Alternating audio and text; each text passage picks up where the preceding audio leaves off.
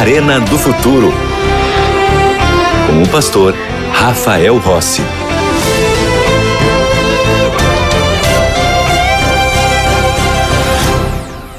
Já voltamos com o programa A Arena do Futuro. Você sabe que aqui no Arena nós gostamos de estudar a Bíblia e queremos que você continue estudando a Bíblia. Não é só os minutos que nós estaremos juntos aqui, mas que a sua experiência com a palavra de Deus seja contínua. Por isso que a gente tem aqui a melhor e maior escola bíblica do mundo. É, tá pensando o quê? É chique, viu? Mais de um milhão de alunos. E você pode se matricular agora nessa escola bíblica. Eu tenho aqui no estudo bíblico A Procura da Verdade. Esse é um novo estudo bíblico, são 15 temas selecionados de maneira assim bem cuidadosa e criteriosa para que você tenha uma visão completa de toda a palavra de Deus. Fala sobre lei, fala sobre a marca da besta, fala sobre o selo de Deus, fala sobre quem é Deus, fala sobre a Bíblia. Portanto, esse estudo aqui pode chegar na sua casa gratuitamente. E como é que eu faço para receber esse estudo bíblico? Bom, de algumas maneiras. Primeiro, você pode escrever para nós pelo WhatsApp, no número 12 9 8244 0077. Vou repetir: 12 98244 0077. Há também a maneira pela internet, para o site biblia.com.br. Lá você vai fazer um pequeno cadastro, vai se matricular na escola bíblica e nós vamos enviar para você gratuitamente o estudo A Procura da Verdade. Ah, tem mais uma outra maneira também, que é o telefone 12 21 27 31 21. Este telefone que eu dei agora por último funciona de segunda a sexta-feira no horário comercial, tá bom? Bom, vamos para o tema de hoje. Vamos com a Bíblia na mão aí? Bíblia na mão, Jesus no coração e vamos ver o que ele vai nos contar hoje na sua palavra, na revelação. As revelações do Apocalipse, elas nos dão paz. Em meio a tantas dúvidas e incertezas, Deus nos deixou um mapa seguro que nos aponta a direção. É uma paz interna que preenche o coração. Ontem, eu estava conversando com uma pessoa e, e a conversa foi para o Apocalipse. Aí ela falou assim para mim: é, Pastor, o Apocalipse fala de destruição. O Apocalipse fala do fim. O Apocalipse fala que o mundo vai acabar. Como um livro desse pode significar esperança? Eu falei, bom, aí você tem que entender da seguinte forma: a destruição que o Apocalipse fala que vai acontecer é a destruição do mal. Então, se o mal vai ser destruído, é porque o bem vai continuar. E se o bem vai continuar, é óbvio que isso me dá esperança. A destruição não é dos bons, a destruição não acontecerá com aqueles que andam de acordo com a palavra de Deus. A destruição virá para aqueles que estão na contramão da vontade de Deus. Se você vive de acordo com a palavra, se você se entregou ao Senhor e faz da Bíblia Sagrada a sua bússola para os caminhos tortuosos deste mundo, você não tem nada que temer. O livro do Apocalipse. Teme o livro do Apocalipse quem não está vivendo como Deus pede. Aí, o livro do Apocalipse, eu concordo, vai se tornar um livro assustador. Um livro que é para a gente ficar longe dele, porque as mensagens são duras, são de advertências, são veementes. É um apelo constante que Deus vai nos fazendo pelas páginas do Apocalipse. É um chamado. Você não pode demorar, você não pode esperar. A essência do livro do Apocalipse é a urgência da entrega é a urgência de você tomar uma decisão. Por isso que eu tenho falado aqui, repetido muitas vezes, você precisa dar um passo de fé em direção ao Senhor Jesus Cristo. Ele te ama, ele se importa com você.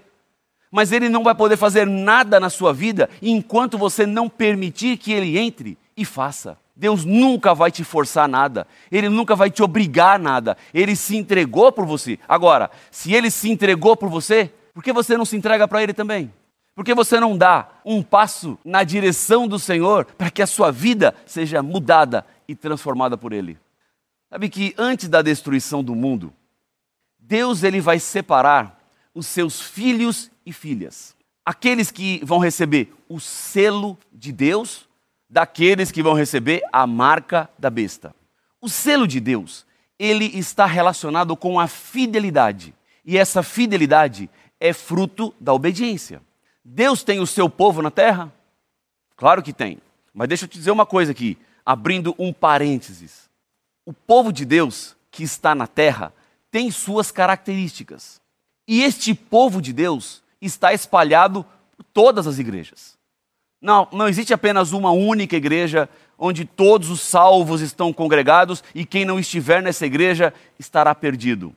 O povo de Deus está em diferentes lugares, em diferentes países, seguindo diferentes fé, mas eles são chamados e convocados para viverem de acordo com a palavra do Senhor. Agora, Deus seleciona quem são seus filhos e filhas? Não, não. Cada um escolhe se vai ser ou não filho ou filha de Deus. Agora, onde podemos encontrar a característica do povo de Deus? O que é que mostra que o povo de Deus é o que está vivendo conforme a vontade dele? A Bíblia nos fala em Apocalipse capítulo 14, versículo 12. Se você tem sua Bíblia aí, se você não tem, vai num aplicativo e abre junto comigo Apocalipse capítulo 14 e o versículo 12, porque tudo que eu falo aqui tem que estar de acordo com a palavra. O que eu tenho ensinado para vocês aqui no Arena do Futuro é o que está revelado naquilo que Deus nos deixou. Não são as minhas opiniões, não são as minhas impressões, não é aquilo que eu acho, não é aquilo que eu quero, é aquilo que o Senhor quer. É aquilo que o Senhor deixou revelado na Bíblia Sagrada. Está escrito assim: aqui está a perseverança dos santos. Bom, perseverança dos santos são aqueles que se mantêm fiéis ao Senhor até o fim. São os que perseveram, são os que continuam. Quem são eles? Os que guardam os mandamentos de Deus e a fé em Jesus. Veja, que mandamentos são esses? Os dez mandamentos. O povo de Deus, o remanescente, o que sobrou neste mundo, que está cada vez pior, que está cada vez mais distante do que Deus quer, da vontade dele.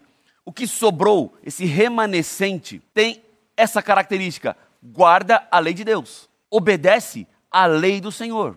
Mas tem gente que diz assim para mim, pastor, é impossível para um ser humano obedecer à lei de Deus todo o tempo. É verdade, nós somos pecadores. E eu não estou dizendo que você é ou pode ser perfeito antes da volta de Jesus. Nós vamos ter falhas, vamos cometer pecados, vamos nos equivocar. Isso é parte da trajetória humana. Agora, o esforço em viver de acordo com a vontade de Deus é requerido para você ser parte do povo remanescente, daqueles que estarão no mundo até o fim, seguindo a vontade de Deus. Esses dez mandamentos que Deus nos deixou eles não foram escritos em nenhum papel. Porque o papel ele pode se estragar. E nem na época que Moisés recebeu também não tinha nem papel. Deus escreveu em tábuas de pedra. E quando Deus escreve em tábuas de pedra, ele estava mostrando a perpetuidade dos mandamentos. A Bíblia nos diz em Êxodo que Deus entregou para Moisés as duas tábuas com os dez mandamentos escritos. Aí a história bíblica diz que Moisés estava lá no Monte Sinai, ele desceu, quando ele chegou lá embaixo, o povo estava adorando um bezerro de ouro, Moisés pegou as tábuas, jogou no chão, quebrou as tábuas, ele volta lá para cima, e Deus fala assim, Moisés, você quebrou as primeiras tábuas, porque Moisés ficou triste de ver o povo naquela situação, e Deus agora pede a Moisés, lavra duas tábuas, esculpe duas tábuas, e eu vou escrever os dez mandamentos. Veja, o cuidado de Deus em escrever e reescrever. Se Deus, se Deus escreve com o seu dedo, se Deus não permite que seja Moisés o autor, era porque Deus estava dando uma ênfase especial nos dez mandamentos. O povo de Deus é aquele que guarda os dez mandamentos. Não dá para a gente desassociar um mandamento dos outros nove, porque a lei de Deus tem dez artigos. E eu já ouvi gente dizendo assim: não, pastor, dos dez mandamentos, há mandamentos que está ou estão em vigor e há mandamentos que já não estão mais. Aí eu pergunto assim, qual que está e qual que não está? Aí diz assim, não, adulterar está em vigor, não matar também está em vigor, não roubar também está em vigor, não cobiçar também está em vigor, honrar pai e mãe também está em vigor, não ter outros deuses diante do Senhor também está em vigor, não fazer mais de escultura também está em vigor, não colocar o nome de Deus em vão também está em vigor, ah, o sábado, não, sábado não, sábado não está em vigor. Como assim? Dos dez mandamentos, você tira um para não estar em vigor? Os outros nove estão e esse não está? Vamos a Êxodo capítulo 20, versículo 8, que é exatamente o mandamento que fala sobre o sábado. Esse mandamento que muitos dizem que já não está mais em vigor, que esse mandamento ficou. Os outros nove, sim, esse aqui foi tirado. Quando eu olho para esse mandamento, há elementos nele que me dão provas de que esse mandamento continua em vigor, sem ir para nenhum outro texto bíblico. Este mandamento é o maior dos dez mandamentos. Todos os outros são menores. A escrita é menor. O que tem mais palavras é esse aqui. E no mandamento ainda tem uma explicação por que você tem que obedecer. Não tem nos outros. Quando eu falo assim, não matarás, tem explicação? Não matarás porque a vida é importante, porque as pessoas. Não, não tem. Então, assim, não matarás. Ponto, acabou. É isso. Agora, quando chega no sábado, diz assim: ó, lembra-te do dia de sábado para o santificar. Lembrar, obviamente, porque o ser humano iria esquecer. O mundo esqueceu. Continua dizendo a Bíblia: Seis dias trabalharás e farás toda a tua obra. Verso 10. Mas o sétimo dia é o sábado do Senhor teu Deus. Não farás nenhum trabalho, nem tu, nem teu filho, nem tua filha, nem teu servo, nem tua serva, nem o teu animal, nem o forasteiro das tuas portas para dentro. Porque em seis dias Fez o Senhor os céus e a terra e o mar e tudo o que neles há, e ao sétimo dia descansou. Por isso o Senhor abençoou o dia de sábado e o santificou. Não está claro aqui? Por que guardar o sábado? Porque Deus criou o mundo e ele descansou no sétimo dia. E Deus tornou o sábado diferente dos outros dias. Ainda que eles sejam parecidos, os dias da semana, eles não são iguais. A minha esposa tem uma irmã gêmea e elas são muito parecidas, mas elas não são iguais. Elas não são a, mesma pessoa, elas são diferentes. Embora, se você olhar as duas, quem não conhece, numa primeira, numa segunda, até numa terceira vez, vai ficar em dúvida. Quem é você? É Ellen ou Elise? A minha esposa é a Ellen. Depois de um tempo dá para identificar. Mas olhando as duas, você pode achar talvez que elas são a mesma pessoa. Se você vê em momentos diferentes, uma passa, outra vem, depois você não, não as encontra no mesmo lugar, pode pensar que é a mesma pessoa. Assim são os dias da semana. Você até pode achar que eles são iguais e a mesma coisa, mas não é não. Deus tornou um dia da semana diferente do outro. E esse dia, tornado diferente, foi o sábado. Deus não abençoou, não santificou nenhum outro dia, senão o sábado. Nós adoramos a Deus porque Ele é o Criador.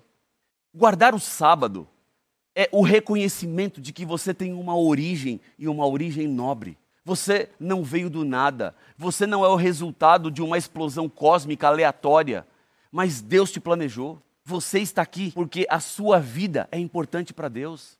Ele tem planos maravilhosos para você. Talvez você está se sentindo agora muito pequeno. Ou você se sente desprezado, menosprezado, sem valor algum. Deus te ama. Ele criou todas as coisas e criou você. E criou você para uma vida melhor, muito maior do que essa aqui que nós temos. Agora, para você chegar lá, é preciso andar de acordo com aquilo que Deus tem, com aquilo que Deus quer para a sua vida seria muito mais fácil para mim falar assim: não, tem que guardar lei, coisa nenhuma. A vida seria muito mais simples, só que eu estaria alargando o caminho que Deus estreitou. É exatamente isso. O sábado tem a ver com o reconhecimento de quem nós somos. Agora, o que a gente vê por aí são muitas pessoas dizendo que não precisamos mais guardar o sábado, porque agora entrou no lugar do sábado o domingo. O nome domingo significa dia do Senhor, Dominis Die. Em alguns outros idiomas, por exemplo, como no inglês, significa dia do sol. Agora, seria o domingo o dia de guarda no lugar do sábado? Deus teria trocado? Bom, não existe nenhum verso, vou repetir, não existe nenhum verso que ordena a observância do domingo. No Novo Testamento, Existem oito versos que falam do primeiro dia da semana. Que para nós é o domingo. Aqui no português é até mais fácil a gente entender, né? Porque tem segunda, terça, quarta, quinta-feira. Depois da sexta-feira, veria a sétima-feira. Mas não tem a sétima, porque é sábado. E o domingo seria o primeiro dia da semana. Lembre-se que na época da Bíblia, os dias não tinham nome, apenas o sábado.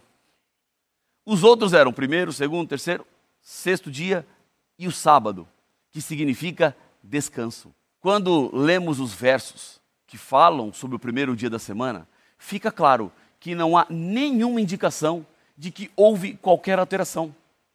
Quer ver? Você tem sua Bíblia aí? Vamos comigo em Mateus 28, versículo 1.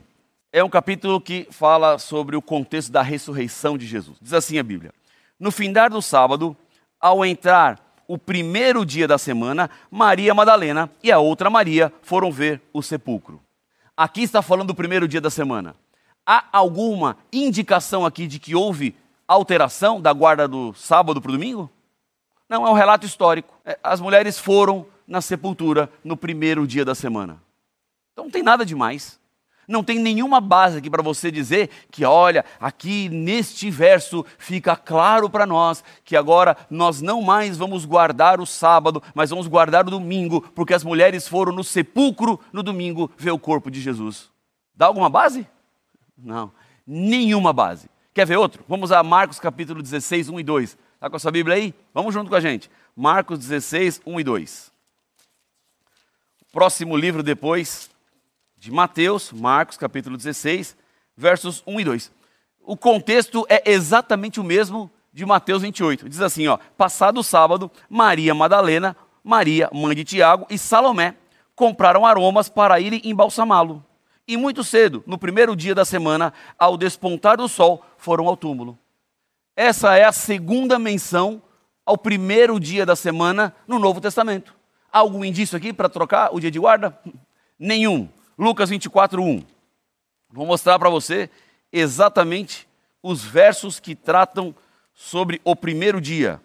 E você vai se convencer pela palavra que não há nenhuma prova, nenhuma razão para dizermos que o sábado foi trocado pelo domingo. 24, 1.